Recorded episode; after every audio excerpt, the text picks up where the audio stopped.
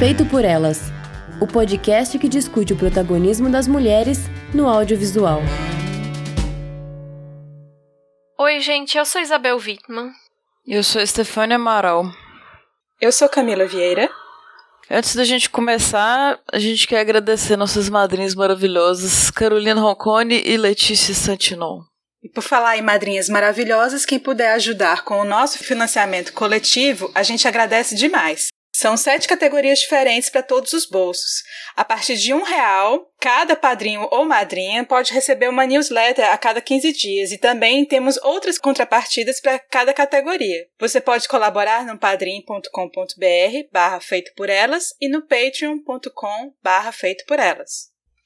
Bom, e como nós avisamos no nosso último programa, o dia 25 de julho é o dia do escritor, e por isso a gente decidiu dedicar o mês todo de julho a filmes adaptados de livros escritos por mulheres e também cinebiografias de escritoras. Esse primeiro programa nós vamos começar com As Horas, que é dirigido pelo Stephen Daldry e é adaptado do livro com o mesmo nome do Michael Cunningham. Antes da gente começar essa conversa, a gente gostaria de, de fazer um aviso de gatilho. Essa história ela trata de depressão e de suicídio, e nós vamos vamos falar sobre esse tema durante o programa. Então, fiquem avisadas e avisados. E bom, o filme ele entrelaça a história de três mulheres. A primeira é a escritora Virginia Woolf, é por isso que nós optamos, né, escolhemos esse filme para fazer esse episódio, que é interpretada pela Nicole Kidman e ela está no interior da Inglaterra em 1923. A segunda é a Laura, que é vivida pela Julianne Moore, que é uma dona de casa em Los Angeles em 51 e que está lendo o livro Mrs. Dalloway da Virginia Woolf.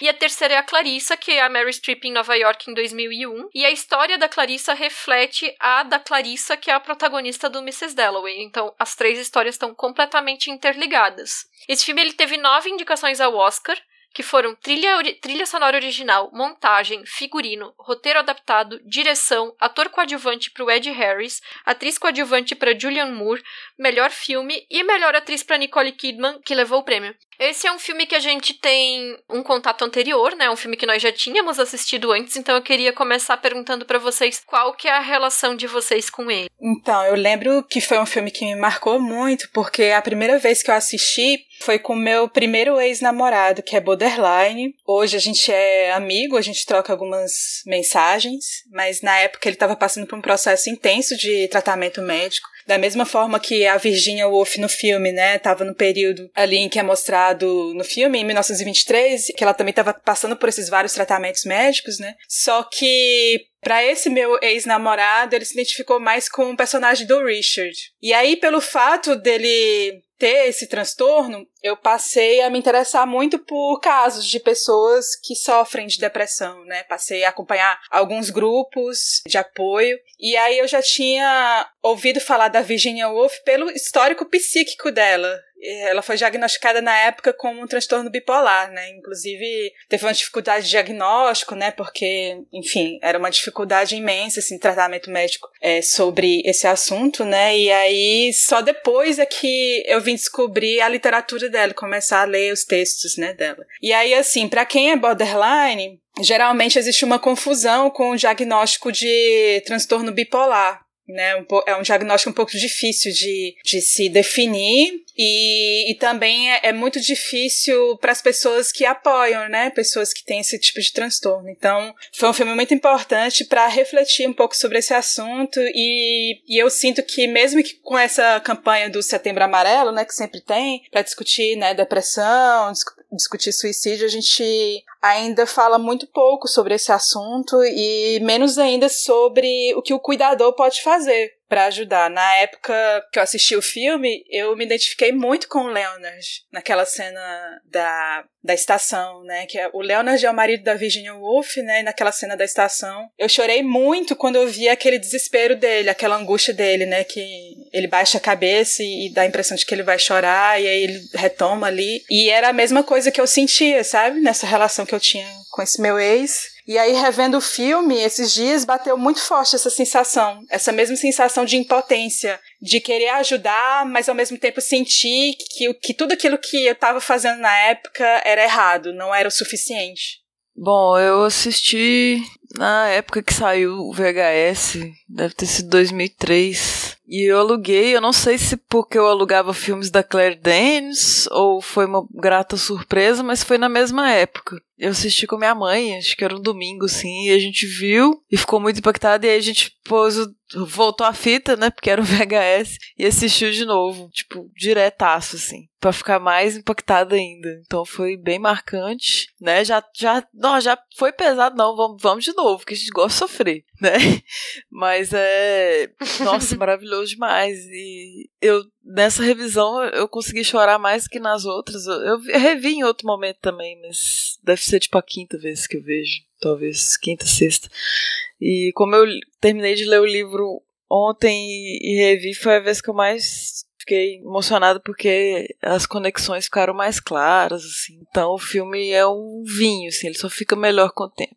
Perfeito. Bom, eu vi esse filme no cinema, né? Eu localizei no meu diário. Quando eu vi ele foi no dia 6 de março de 2003. O ingresso de estudante era R$ 2,50. Saudades. E aí eu tinha esse hábito de sempre guardar os ingressos e anotar alguma, algum comentáriozinho sobre o filme que eu assistia no cinema, né? E aí eu escrevi muito poético. Demais o jeito que as três histórias paralelas se interligam subjetivamente. Meu candidato para melhor filme no Oscar. Não ganhou, né? Essa torcida não vingou. E eu me lembro, então, que eu vi no cinema e que eu chorei muito, assim. Foi, chorei desesperadamente. Eu saí completamente descabelada e acabada daquele cinema, assim. Porque eu não tinha lido na época nada da Virginia Woolf, eu não conhecia essa história dela, mas eu me identifiquei muito. A Camila mencionou essas questões de saúde mental e eu, na época, Digamos que eu não estava nos meus melhores momentos de saúde mental há alguns anos já, e alguns anos depois desse filme continuei assim, né? Então, bateu. Foi aquele filme que bateu emocionalmente mesmo, assim, de, de identificação com as narrativas dos personagens. E aí, só que eu fiquei meio obcecada com esse filme. Eu fui atrás de ler o livro às horas, eu, eu li o Mrs. Dalloway depois de ter visto. Eu já não morava mais com os meus pais nessa época, mas aí quando meu pai comprou um aparelho de DVD, o primeiro DVD que eu comprei foi o As Horas. Porque por muito tempo ele foi o meu filme preferido, que hoje, colocando em retrospecto, talvez não fosse uma boa ideia ficar tão fixada em um filme que reforçasse tanto a forma como eu me sentia, vamos dizer, naquele momento, né? Mas eu acho que justamente por isso, porque era como se o filme me entendesse, assim, entendesse a minha situação e as minhas emoções naquela época, e eu me colocava nele. Fora que, assim, não é nem só a questão emocional do filme, é um ótimo filme, né? Então, a gente vai falar sobre isso no, no programa, né? Então, assim, sobre a história do filme, né? A gente tem essas três mulheres, elas estão presas em rotinas distintas, né? Todas elas estão deprimidas em alguma medida, estão com a saúde mental abalada também e elas questionam certos aspectos da vida delas, né? Então, as três mulheres, elas também não têm a sexualidade definida na trama, mas elas são colocadas assim, tem pistas, né? Elas são colocadas como potencialmente bissexuais, pelo menos é o que fica subentendido, né, na história. E o diretor cria esses paralelos visuais entre elas careless então tem cenas delas deitadas na cama com essa sensação de inanição, de impotência. As três também fazem aquelas abluções, se lavam, se arrumam para sair do quarto, que é aquele momento de escolher sair, escolher encarar o mundo lá fora, né? O figurino das três usa as mesmas cores, então são tons terrosos de marrom pontuados com os azuis. Tem essa com comunicação visual entre as três também. E aí, assim, são três mulheres protagonistas, mas tem uma pre presença masculina que também é bem importante na trama. Tem o Leonard, né, que é o marido da Virginia Woolf, mas ele aparece é, menos, né, em uma cena que é chave, que a gente vai mencionar, mas o personagem masculino mais importante na trama é o Richard, que é interpretado pelo Ed Harris, como eu falei, indicado ao Oscar, né, também. Ele é amigo da Clarissa, ele tá doente por causa da AIDS, né, e depois a gente descobre que ele é o filho da Laura nos anos 50, né, isso é revelado meio que mais pro final da história, né, então ele testemunhou o que era uma vida de, de fachada, né, que a mãe dele tava ali sempre escondendo a dor dela, escondendo uma parte de um aspecto da vida dela, e o Richard é, é muito potente, assim, eu acho, como personagem. Tem uma hora que ele fala assim que ele queria ter escrito sobre tudo, mas ele não conseguiu. E para mim aquilo ali dói de verdade, que é essa sensação de a pessoa querer abraçar o mundo e sempre vai ter uma limitação, né? E no caso dele essa limitação é talvez a, a própria doença, né? O fato de ele estar definhando ali, né? É, quando ele fala aquilo, assim, é um desejo impossível, né? Porque escrever sobre tudo e tal, mas ele escreveu um livro gigante durante 10 anos. Então eu, eu acho que falar que ele não conseguiu, assim, não sei, acho que aquilo era tudo possível dele, né? É, e é de, impossível para as pessoas lerem, na verdade. Porque a gente nota o filme inteiro um incômodo com, de todo mundo. Tipo, nossa, aquele calhamaço. É, um capítulo só falando de esmalte. Então só a Clarissa que, que demonstra gostar disso. Talvez por uma coisa do ego, né? Das lembranças dela. Ele falar tanto dela, né? Mas ele escreveu o máximo que ele deu conta e, é um, e foi para ele, é, né? Porque as pessoas têm dificuldade de lidar com aquele livro. Eu concordo com a Esther. E eu li recentemente, né, o livro do Cunningham e essas histórias dessas três mulheres, elas são narradas de forma paralela, né? Cada capítulo ele tem o nome de uma personagem, então é Senhora Dalloway, Senhora Brown e Senhora Wolf.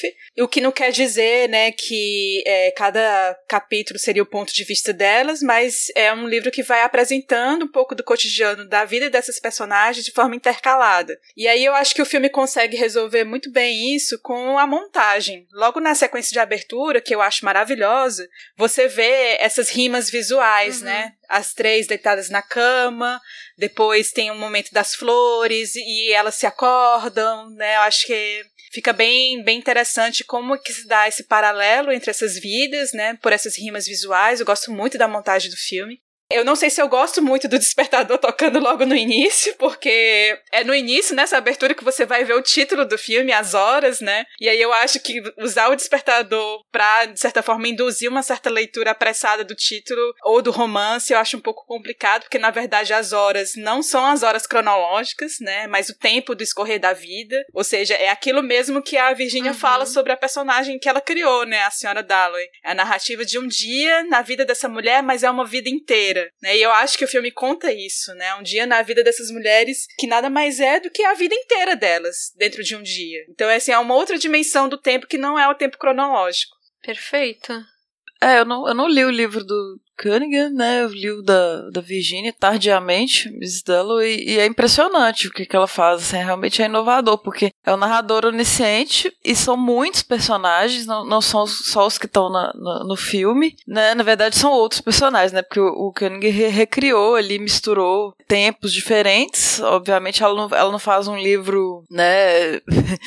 futurista, enfim, ela não fala de lá na frente como é que vai ser, ela fala da história nos anos 20 da personagem dela. E ela faz uma introdução falando sobre isso, assim, ela que ela que pensou mesmo, como tá no filme, que a personagem deveria se matar. Então, e, e tem essas diferenças, assim, né? Tipo, a Elizabeth, que, é, que seria a filha da Clarissa com Richard, ela não existe no filme. No caso, a Júlia, né, é um, é um pai misterioso, desconhecido, que eu acho excelente, acho maravilhoso colocar isso no futuro. Eu acho muito simbólico nessa introdução já as flores, né? Porque elas estão na primeira frase do livro, né? Dessa marca essa mulher tão independente que a Wolf já, já sonhou ali desde um teto todo seu. A Wolf passou a vida dela construindo, sendo essa mulher que, que trabalhava, que não teve filhos, que tinha um teto todo seu para escrever né, como um dos livros dela. Então a mulher que, que ela mesma vai comprar as flores, né? No caso da Laura, o marido uhum. traz as flores. No livro tem o personagem que tá, o marido da, da Clarice traz flores para ela também. Então flores assim, a gente pensa no, no, feminino, né, estereotipado, mas também flor é uma coisa muito fúnebre, né? Já pensa no enterro, né, as flores que estão mortas, o luto e, e vai percorrer o, o filme todo, né? Então nos preparativos da festa, que acaba que também são, são fúnebres no final no final das contas, estão no túmulo da passarinha, estão no bolo da Laura. Então essas, essas flores, para mim, tem esse, esse, sentimento, esse pressentimento que tá no filme inteiro, né? Que a gente já começa ali com, a, com aquela cena pesada, já fica engasgado o filme inteiro sabendo que vai acontecer um monte de coisas terríveis e, é, e é aquela explosão da Clarissa, né? De, de choro, assim, é essa sensação. Nossa, eu tô com um sentimento terrível que vai acontecer algo funesto. E no livro da Virginia também é um, não é a Clarissa que chora naquele momento, é um cara que não está no filme, que voltou de viagem, assim como aquele personagem. E aí no passado, é sempre o passado, né? Ele era apaixonado pela Clarissa. E aí ele tem esse momento nostálgico e começa a chorar e tal. Então é, tem essa, essa diferen essas diferenças na adaptação. Sim, muito legal isso que você falou, Este, é, você falou dessa diferença da Clarissa no livro da Virginia para o filme, e aí eu queria só complementar isso sobre a personagem da Clarissa no filme, no livro, né? É, e essa diferença que existe no livro. Naquela cena da Clarissa com o Louis, que era o ex-amante do Richard, né? Quem deveria chorar ali era o Louis, não a Clarissa, porque no livro fica muito claro que mesmo ela sendo uma pessoa sentimental, ela não chora. Ela é uma pessoa que não chora, uma mulher que não chora.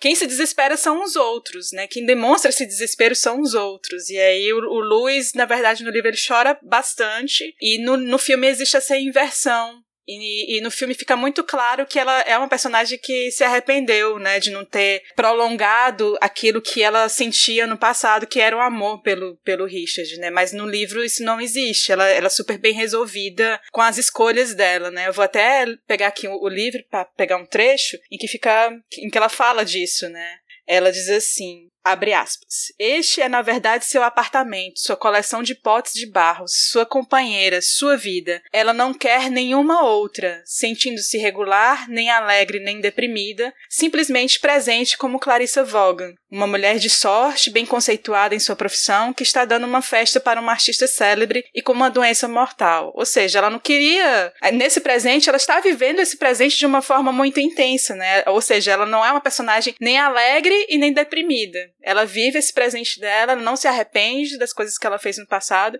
e por isso que eu gosto mais dela no livro do que no filme. Uhum. Então, eu, eu fico eu fiquei com essa impressão de que. Porque eu não lembro mais em detalhes, não lembro de quase nada desse livro do Michael Cunningham, né? Mas eu fiquei com essa impressão de que de, dessa coisa um pouco mal resolvida da Clarissa no, no filme, porque eu, eu acho cruel, assim, o, o jeito que o Richard ele comenta que ele só fica vivo por causa dela, né? E que é como se ela fosse responsável pelas dores dele, né? Quando ele fala esse tipo de coisa, né? E ele também diz, assim, que a vida dela é banal, porque ela faz as festas festas com os amigos e tal, né? E aí eu fiquei pensando isso, porque ela é uma mulher no filme que ela decidiu ter essa filha sozinha, ela tem um trabalho como editora que parece ser bem sucedido também, né? Ela tem alguns questionamentos sobre o relacionamento dela com a Sally, que é a namorada dela. Mas eu não acho que isso seja incoerente com o fato de ela querer reunir as pessoas e tal, né? Eu acho que não é o mesmo tipo de vida de fachada que a Laura, que a mãe dele tinha, né? Que ela escondia vários aspectos, aparentemente até, da vida dela e principalmente emocionais, né? Mas eu fico com a sensação de que quando ele faz esses comentários, ele tá projetando isso, ele tá projetando a Laura na Clarissa, né? Porque como tu falou no livro, ela parece mais bem resolvida com essas situações, né? E no filme fica um pouco mais mais essa percepção dele de que ela oculta as coisas, né? Fica parecendo que ela. Como se ela fizesse. É, como se ela tivesse essa vida social e buscasse essas coisas por um desespero. É porque a Clarissa no livro, eu gosto muito do início, porque tem o, o que, ela tá pensando, né? O subjetivo da, da Clarice, ela é muito interessante, na verdade. Mas a, o que ela demonstra. No Mrs. Dalloway, isso, né? Isso, no Mrs. Dalloway. Ah, tá. Porque eu só li ele, eu não li o livro do Cunningham, não. É, uhum. Ainda. É, mas ela é. A gente vê que, os, que as, as percepções dela são muito interessantes e tal, e ela tá no processo de, depressivo, a gente percebe, acho que a Virginia se projeta nela, mas o que ela demonstra é uma pessoa que dá festas, uma pessoa superficial, que não se importa e tal. Então a gente vê o contraste do que, que ela tá pensando e o que, que ela demonstra para a sociedade e todo o luxo, né, e o glamour dela. E aqui no, no livro, né, no, nos anos 20 lá, ela era só só ficava em casa mesmo, assim, não tinha um trabalho, uma ocupação fora, né, até pela questão da época. Ela fica costurando um vestido e tem essa percepção da Laura no filme, né, como a Laura se define, define personagem, ela parece bem, mas ela não tá, na verdade. Ela hum. tem, ela questiona isso que a Virginia fala de se matar. A personagem questiona isso, vários personagens questionam. E tem de fato um personagem, é difícil porque são é muita gente mesmo. Então é difícil saber quem quer lembrar os nomes de todos assim. Mas tem um casal que que tava enfrentando essa situação do filme Clarissa e, e Richard. Não é o marido dela no, no, no, livro. E esse personagem se mata no livro. E aí estraga a festa dela, né? Porque a pessoa fala, nossa, fulano se matou. E aí ela fica, trouxeram a morte pra minha festa. Vamos falar de morte na minha festa. sabe? Então tem toda essa confluência de, de percepções, assim. Mas a Sally é maravilhosa no livro. Tu, todas as descrições dela e a paixão. É muito doido porque é todo mundo bi, né? Já tá no livro isso. Tem a, é casado, mas tem o interesse ali romântico e tal. Não, tá, no livro não é todo mundo bi, eu tô forçando. Mas no livro é claramente a Clarissa tinha essa paixão pela Sally. Então, é. eu não, não li ainda o Senhora Dalo, eu vou fazer isso nesse mês, eu me comprometo a fazer, porque vai ser o livro, inclusive, lá da Elaine, da campanha lá do Virginiano 2020, é o livro que ela vai ler agora em julho, então vou me comprometer a ler esse livro, tô querendo muito. Mas assim, no filme tem uma frase que o Richard diz, que eu gosto bastante, que é isso, né? Falando da Clarissa, né? Porque ele chama a Clarissa de Senhora Dalloway, né? Senhora Dalloway, sempre dando festas para encobrir o silêncio. Eu gosto muito dessa frase porque ela diz muito da personagem uhum. criada pela Virginia Woolf, né? Assim, pelo menos que a, a State escreveu aí. E isso também diz um pouco da interpretação da Laura Brown, né? Sobre a personagem. Quando a Kitty vai lá visitar ela na, na, casa dela, pergunta sobre o que é o livro, né? E aí a Laura diz que é sobre uma mulher autoconfiante que pensa que está bem, mas não está. Eu acho que talvez uhum. seja por aí mesmo, né? E eu, eu acho legal esses comentários literários, né, no filme. Eu não li a Senhora Dalloway, né, repito aqui, mas eu conheço a personagem da Senhora Dalloway do primeiro romance da Virginia Woolf, que é A Viagem. Ela aparece ali já, uma personagem secundária, né, mas eu sinto que ela é extremamente chata, porque... E aí eu entendo o porquê, né, do apreço da Virginia Woolf sobre essa personagem, porque ela, ela representa o que é a mulher burguesa que vive de fazer festas e diz que tudo é maravilhoso na vida, não existe problema nenhum na vida dela, mas na verdade não é nada disso, né? É só fachada, é só aparência, uhum. né? E numa viagem, ela é essa típica personagem vitoriana que a Virginia Woolf tanto critica nos ensaios dela. Se a gente for ler os ensaios, a gente vê que ela tem ela dá um peso crítico bastante a essa personagem, mas ao mesmo tempo ela tem esse apreço porque era, era o que era da época, né? Ali, anos 20, era, era esse modelo de mulher que era é, valorizado, né? Uhum. Eu não uhum. sei se no romance Senhora Dalo ela vai mudar de perspectiva, mas ali numa viagem fica muito claro que é assim. E aí eu quero muito ler para entender um pouco se houve alguma mudança. e aí sobre o, o Richard, eu fico um pouco na dúvida sobre a condição psíquica dele, porque o filme, tanto o filme quanto o livro do Cunningham, dá a impressão de que ele tá depressivo por conta desse estágio terminal da doença dele, né? E, e, é uma coisa que ele não consegue suportar. Eu não sei se em, em outro momento da vida dele, e aí lembra, tem essas lembranças, né, de infância com a mãe dele. Eu não sei se era uma coisa que, que ele já pensava com muita frequência antes de ter esse estágio terminal da doença, sabe? Me pareceu que foi que esse estado de depressão se desencadeou, né, a partir da, da doença. Sim. É, no, no, livro é bem diferente, porque o personagem que se mata é como se fosse o marido da Laura. É o cara que, que voltou da guerra e aí ele tem traumas de guerra, porque ele cometeu crimes lá, e aí ele fica negando se não existe crime e tal, mas ele, ele começa a ouvir vozes. Então é outro personagem que uhum. não não tá da, dessa forma aqui no livro. No não livro é o Richard é né? é uma no livro da Virginia, que foi o que eu li. O, o marido da, da, Clarice no livro é o Richard.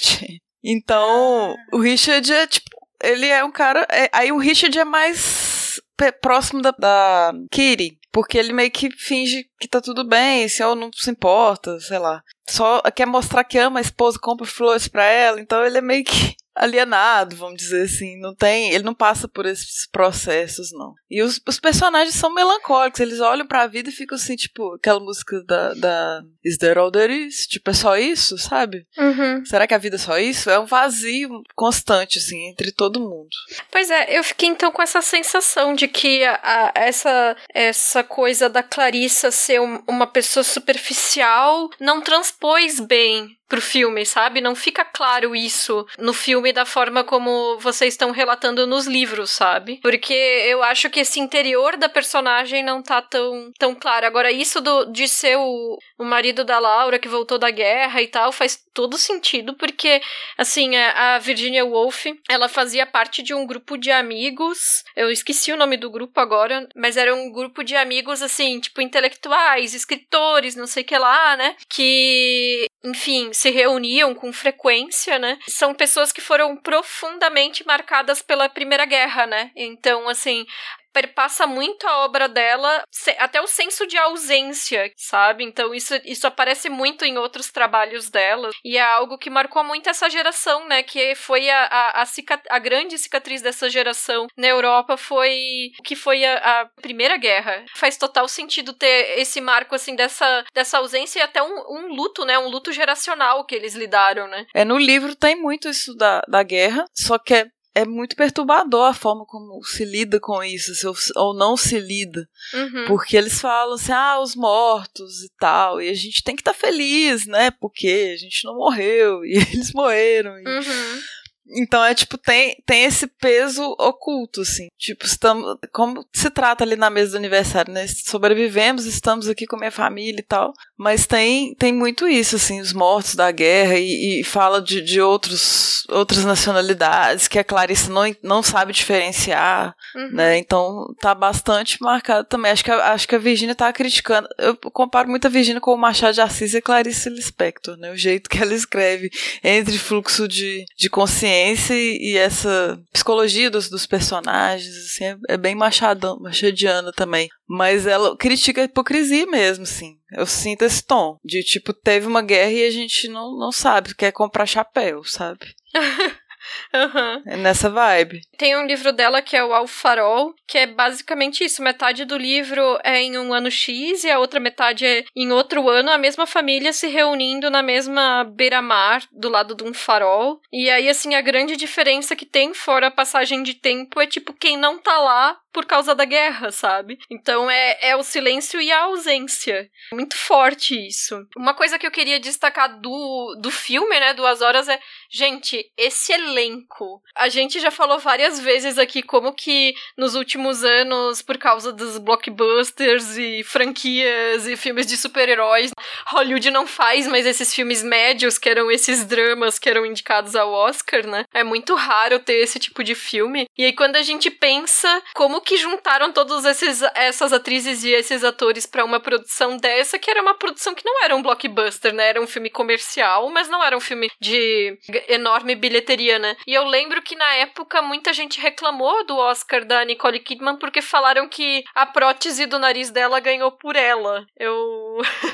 acho uma sacanagem. É, assim. tinha essa expressão, né? Ela ganhou por um nariz. Gente, era muita maldade. É terrível, né? Porque ela, como se fosse só isso, né? A maquiagem, mas ela tá maravilhosa. É, então, porque assim, a maquiagem é só mais uma coisa que compõe o personagem, mas ainda tem a atuação dela ali, né? Ninguém reclama quando é, sei lá, o Daniel Day-Lewis todo maquiado para fazer o Lincoln, sabe?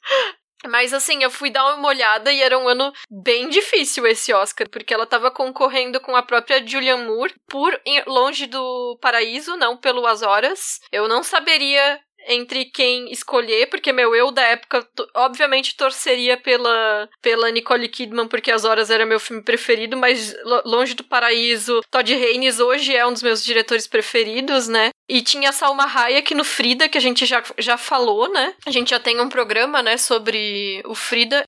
E eu, e eu acho, assim, que das três atrizes, a Julianne Moore, ela rouba o filme aqui. Eu acho que ela é a que tem a melhor atuação das três. Ela foi indicada como melhor atriz coadjuvante, né? E por coincidência também, ela também estava concorrendo com a Meryl Streep, mas também por outro filme que era o Adaptação. Então, assim, muitos cruzamentos ali, né? As duas perderam pra Catarina Zeta-Jones, que estava indicada por Chicago, né? E eu acho, assim, que a Julianne Moore, ela faz a Laura de uma maneira tão frágil, tão melancólica, que a gente fica esperando é, o momento dela desistir, né? E esse momento, ele não chega, né? Mas Gente, é, esse elenco é inacreditável. Então, eu acho que hoje eu teria torcido pra Julianne Moore ganhar pelo Longe do Ela é maravilhosa, uhum. assim. Eu, e eu não tinha visto o filme na mesma época que eu vi As Horas. E na época eu tava torcendo pela Nicole Kidman. Eu gosto da Nicole Kidman como a Virginia Woolf. Mas uhum. tem uma cena específica é, da história dela que sempre me incomodou na primeira vez que eu vi e agora me incomoda ainda mais. Que é a cena que ela pede pra empregada comprar gengibre Uhum. Porque ali tem um tom de indisposição e de soberba dela, da personagem da Virginia Woolf, construída também pelo livro do Côniga, e essa cena tem lá, só que ela, ela tem um desdobramento maior,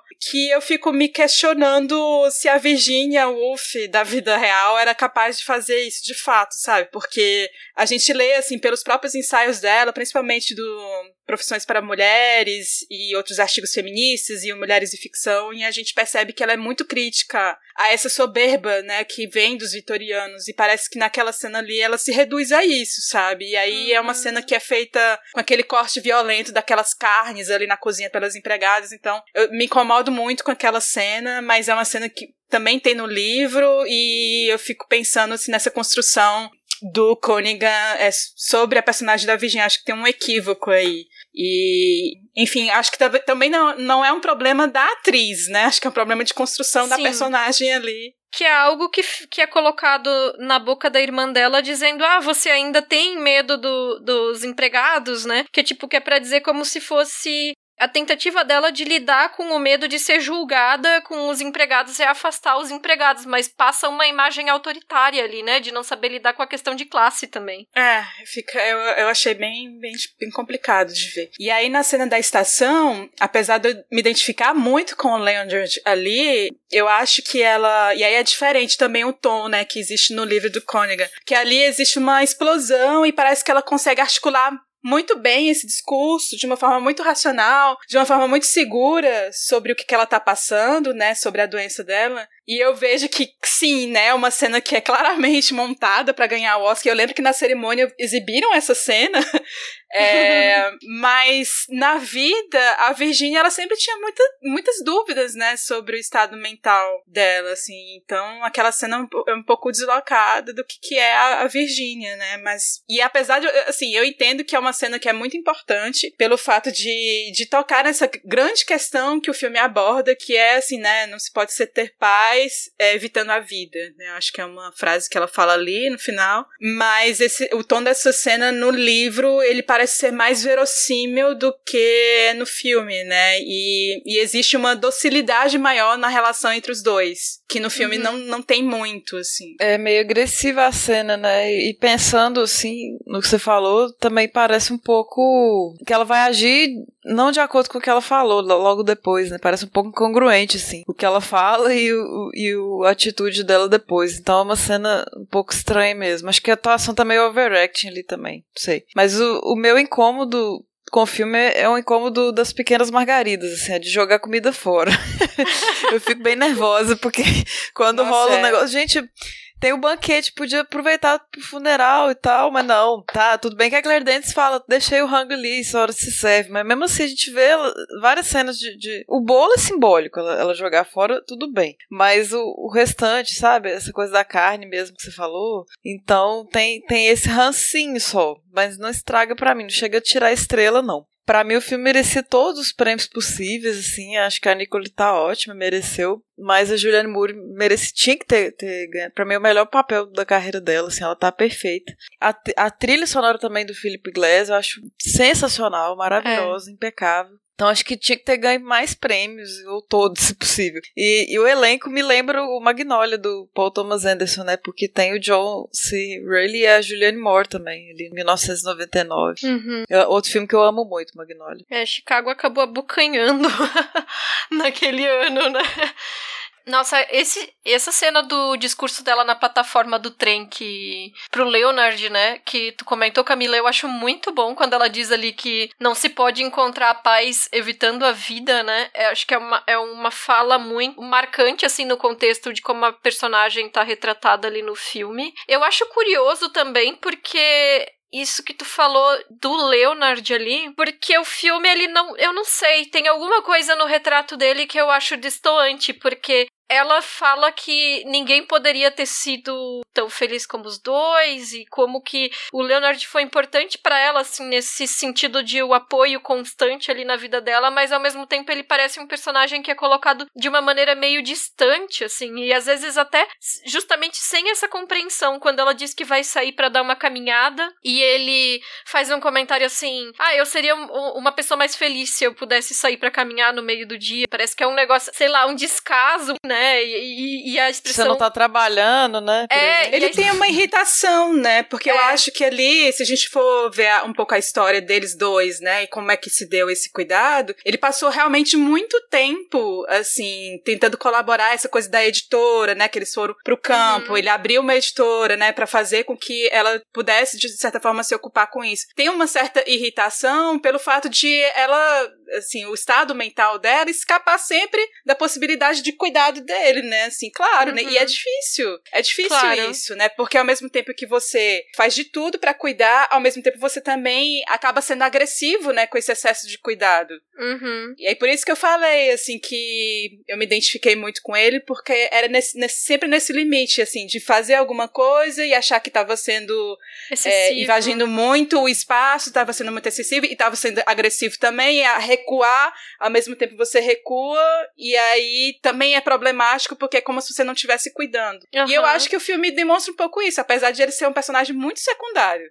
Muito, é. E aí, assim, a, a, interpretação da Nicole Kidman, né? Quando ele fala isso, ela tá saindo já ali da oficina, né? Da, da gráfica, e ela ela faz um movimento corporal, ela se contém, ela dá uma travadinha antes de ela seguir para fora. É muito boa essa atuação, porque demonstra que, tipo, ela sentiu o golpe dessa fala dele, né? Tem essa coisa de que a Nicole Kidman ganhou o Oscar com menos de meia hora, né? Atriz principal com menos de meia hora de tela, né? Mas é essa força, né, que tem é, por mais que a gente goste mais aí da personagem e da atuação da Julianne Moore, da Laura, né? Mas a cola do, das narrativas, né? É a, a história da Virginia Woolf, né? Que, que liga isso, né? E essa história da Virginia Woolf ali no filme, ela é apresentada até visualmente como essa coisa de uma pulsão de morte constante, né? Então tem a sequência que ela tá retratada ao fundo, na profundidade de campo, né? Quando as crianças pegam o passarinho morto e aí ela olha o passarinho morto nos olhos, né? Tem a rosa, a Esther falou ali das flores, né? Tá enquadrada entre os dois, né? E é uma cena assim que é tipo uma comunicação entre os dois, é tão triste, é tão doce, apesar de ser essa coisa da morte, né? E o Leonard ele fala isso, né? Que parece que ela tá sem, que ele tá sempre para perder ela, e ela diz que parece que ela tá sempre para se perder também, né? Então é ruim para a pessoa que tá perto,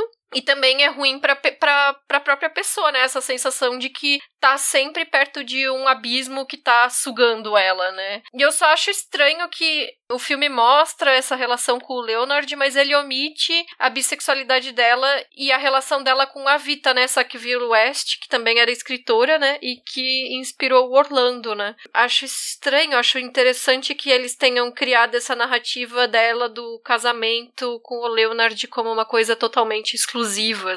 Mas, na verdade, eu, não achei que ocultou, porque tem a cena do beijo, né? Ela beija a irmã. É, é, mas. A... Mas aí tu teria que levar. Na boca. Assim, na mim... frente da criança.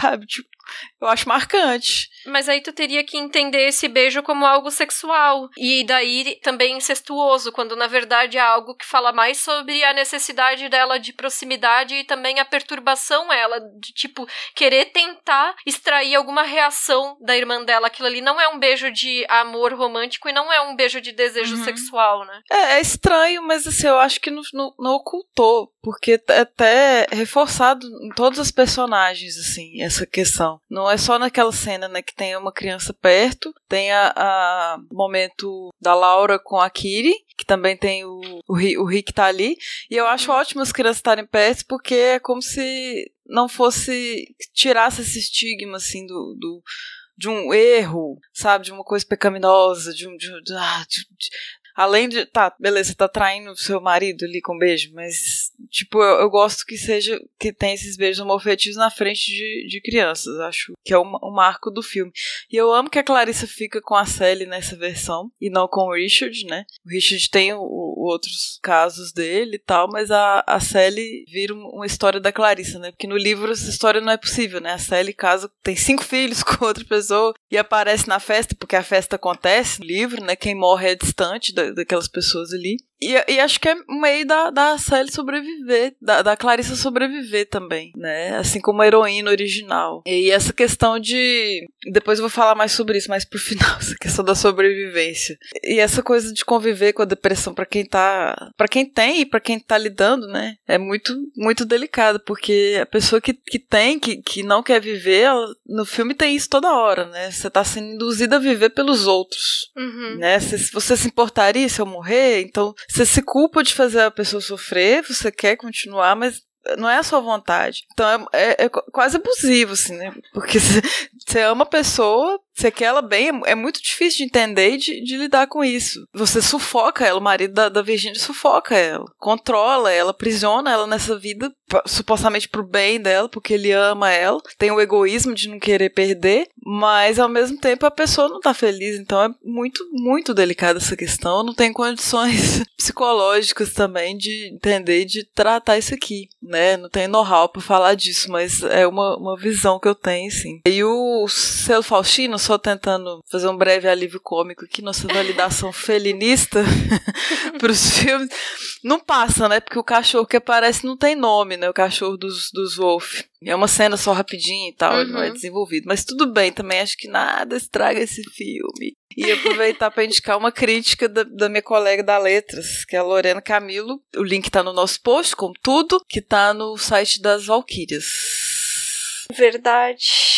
E aí, pensando na Laura, que acho que é a personagem mais interessante, talvez, do, do filme, né? É, nos anos 50, né? A amiga dela, a Kiri, né, ela finge que tá tudo bem para todo mundo, né? Na verdade, ela tem um câncer de útero, ela fala isso pra Laura. O marido da Laura até uma hora comenta que o marido da Kiri falou para ele que ela foi fazer um check-up no hospital, então, na verdade, só a Laura tá sabendo, né, da verdade. Talvez o marido dela saiba também, mas omitiu do marido da Laura, né? Então, é, é muito isso, assim, né? A forma como as pessoas estavam levando as suas vidas fingindo que os obstáculos e as coisas ruins não estavam acontecendo, né? E a Laura, ela não tem essa mesma capacidade de fingir ali, né? E por isso que também ela não se encaixa, porque parece que ela tá o tempo inteiro sentindo esse desconforto, sentindo essa, esse deslocamento ali, né? E nessas vidas que se ocultam ali, né? Então, até quando as duas se beijam, a Kitty finge que nada nada aconteceu, né? É, isso é muito perturbador, assim. Né? E eu acho aquela cena da água saindo debaixo da cama e tomar conta de tudo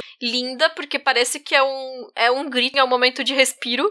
Mesmo sendo sufocante visualmente, isso parece uma incoerência, né? Mas eu acho que é muito isso, assim, parece que tá visualmente extrapolando essa coisa que tá reprimida ali na Laura, né? Tipo, tá botando tudo para fora nessa imagem dessa água inundando, né? E aí, de novo, eu vou trazer, já virou clichê aqui, a Anka Plan do, do A Mulher e o Cinema, que ela fala né, que podemos ver como um melodrama familiar, um gênero destinado especificamente para a mulher, funciona tanto para pôr à mostra as restrições e as limitações que a família nuclear capitalista impõe à mulher, quanto para educar as mulheres a aceitar essas restrições como naturais e inevitáveis, como, como devido. Porque a gente vê esses filmes e a gente aprende a aceitar né, que a sociedade é assim, né? Tipo que essa visão anos 50 da mulher mulher cuidando da casa e cozinhando e esperando o marido e tudo mais, que obviamente que nem todas as mulheres podiam fazer isso, porque as mulheres da classe trabalhadora não, não tinham essa vida, e que nos nossos padrões de hoje já se alteraram, mas que a gente guarda esses resquícios desse discurso, né? De uma feminilidade tradicional, de um papel de, de esposa, maternidade, dona de casa, enfim, tradicional, né? E que aqui na Laura é colocado como se a única saída possível, já que a sociedade é assim, né? É fugir, né? E é muito louco isso, assim, perfeita essa citação da Kaplan. É muito louco porque a Virginia Woolf, ela falava um pouco do que que era, né? Essa personificação desse tipo de mulher nos, nos ensaios dela, no Profissões para Mulheres, em que ela, ela vai tratar disso especificamente. E ali a personagem da Lara Brock também é a minha preferida. Ela já tá ali anos 50, né? É 51, uhum. se eu não me engano. E a é. Virginia já tinha morrido, né? E, e, esse protótipo dessa mulher ainda existia, tipo, nos anos 50, isso se perdurou por muito tempo. E tem essa camada dessa personagem que ela é a personificação do anjo do lar, que a Virginia Woolf tanto fala nesses ensaios, né? Principalmente no Profissões para Mulheres. Que é essa imagem de uma mulher que deve ser a boa dona de casa, a pura, a bela, a agradável, a altruísta, né? Conciliadora, tem que fazer tudo pelo bem-estar do lar. E a Virginia Woolf ela já falava isso, né? Que era necessário matar essa mulher dentro de nós, né? E eu Nossa, acho que, que esse trecho É, assim, é muito contundente nesse, é, nesse ensaio Profissões para Mulheres, é maravilhoso, porque ela descreve esse anjo do lar que tinha dentro dela e tem, tem dentro de todas as mulheres e que era necessário matar para essas mulheres viverem, né? Para essas mulheres serem elas mesmas, né? Tem esse trecho que ela faz assim. Ela fala assim, a, a escreve assim: Fiz de tudo para esganá-la, minha desculpa, se tivesse de comparecer a um tribunal, seria legítima defesa. Se eu não a matasse, ela que me mataria. E aí eu acho que é exatamente isso que a Lara Brown faz. Em vez dela uhum. se matar, ela mata esse anjo do lar quando ela foge de casa, né? E aí o que que acontece? Quando se mata o anjo do lar, o que que sobra? A mulher ser ela mesma ser apenas ela, ela mesma, né? E aí eu acho que a interpretação da Julianne Moore está perfeita. Ela está é, bem próxima do livro, está bem próxima dessa ideia do anjo do lar. E aí é por isso que, que eu acho ela a personagem mais maravilhosa, porque ela consegue de fato ser livre, né? Ela vai embora, ela se torna bibliotecária e só que é isso, uhum. né? Ela acaba sendo julgada pela sociedade, porque quando ela entra na casa da, da Clarissa, a primeira coisa que a Júlia faz, nossa, o monstro apareceu. Uhum. Esse, é, esse é o monstro, né? Porque é a mulher que abandonou os filhos, a, mulher, a mulher que abandonou o marido, mas, poxa, ela fez exatamente aquilo que, que a Virginia tanto gostaria, né? Que é matar esse fantasma do anjo do lar. Gente, que perfeito. Eu não conhecia essa, esse conceito de anjo do lar da, da Virginia Woolf. É muito perfeito para esse filme. É, então, esse negócio do monstro, eu acho que é a forma como ela foi pintada, né? Porque no livro o, o Richard matou a mãe, né? Então as pessoas confundem com ficção e falam, ah, a mãe dele se matou e tal. Aí a gente tem aquela surpresa que não, que ela sobreviveu. Eu acho que ela te, tem essa morte metafórica, né, na, na cena do hotel. Uhum. Que é bem Ofélia ali, né? Que tem aquelas águas. Também uma, uma referência ao, que, ao final da, da Virginia Woolf, né? Pra fechar, assim, eu adoro as demais sacadas visuais do filme, né? Porque o, o Rick, novinho, tem um, um, travesseiro que tem um tecido de planetas. E aí é o roupão que ele usa mais velho. É o mesmo, é um tecido Gente, muito eu parecido. Não reparei.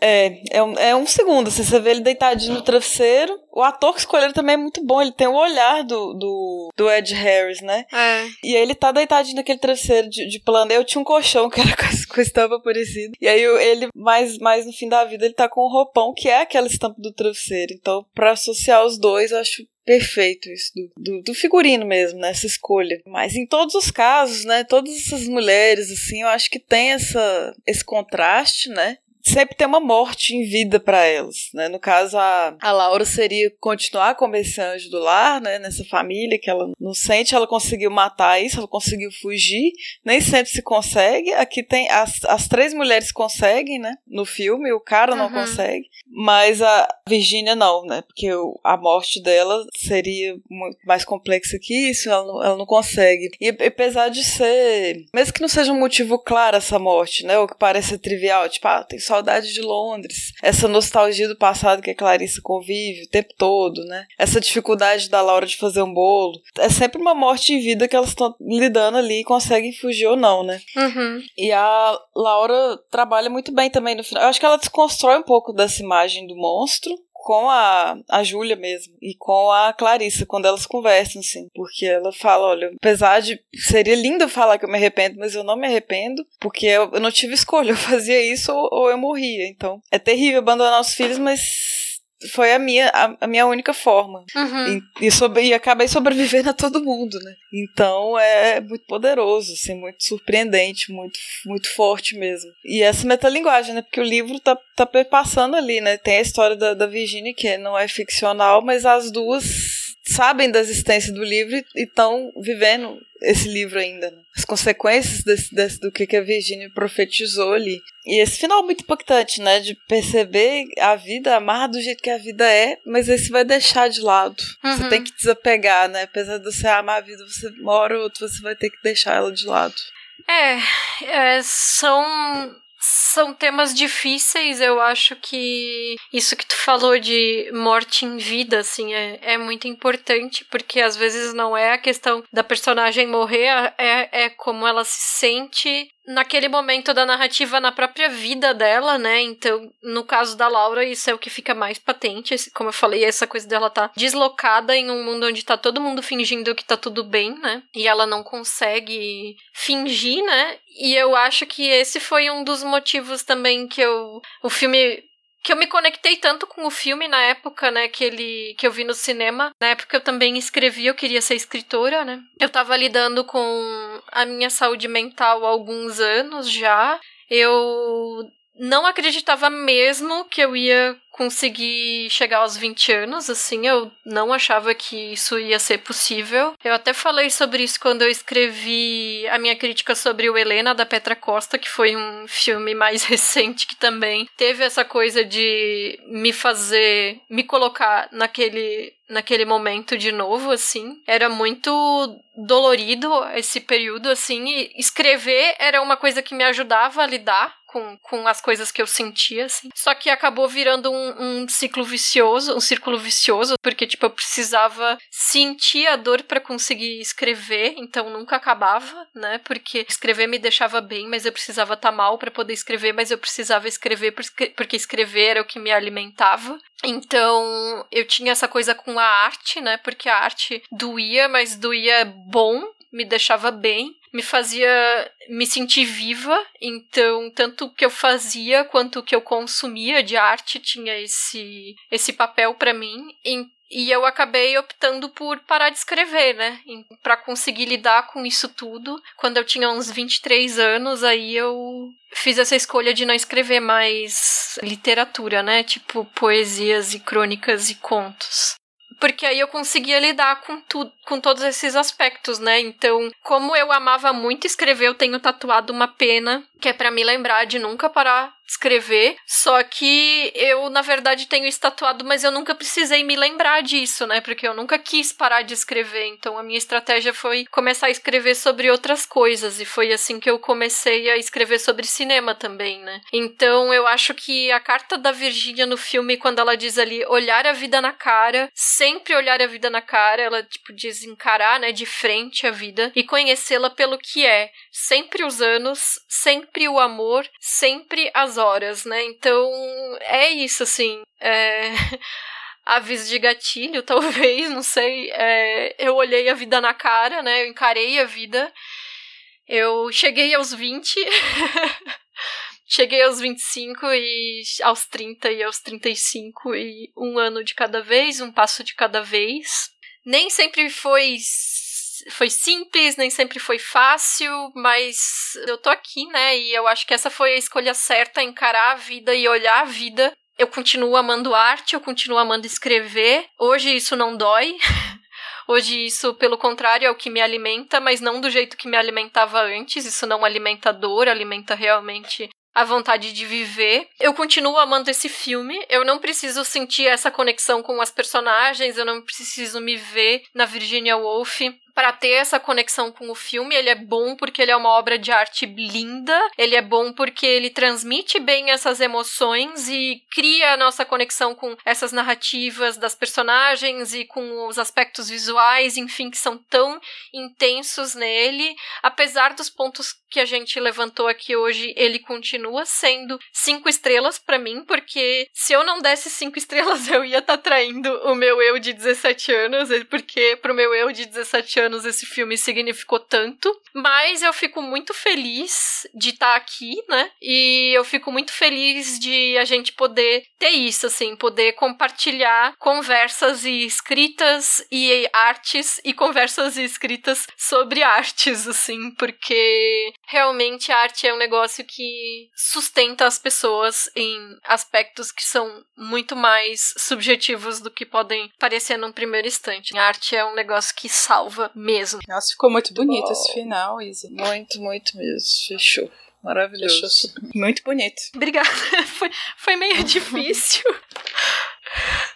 Eu acho que o filme tem uma coisa positiva no final das contas, sabe? Porque fala de suicídio, mas eu acho que ele tem um. Mas eu acho. Porque quando coloca a carta dela, apesar da Virgínia não ter uhum. feito isso, mas quando coloca ela dizendo olhar a vida de frente, sabe? Tipo, encarar uhum. a vida, é isso, sabe? Tipo, encarar a vida uhum. também é uma escolha, né? Não é que vai ser fácil, mas ainda ainda se estamos, estamos aí, né? Igual você disse. Então acho que o filme tem esse, essa coisa positiva mesmo. O livro do Côniga também termina de uma forma super positiva.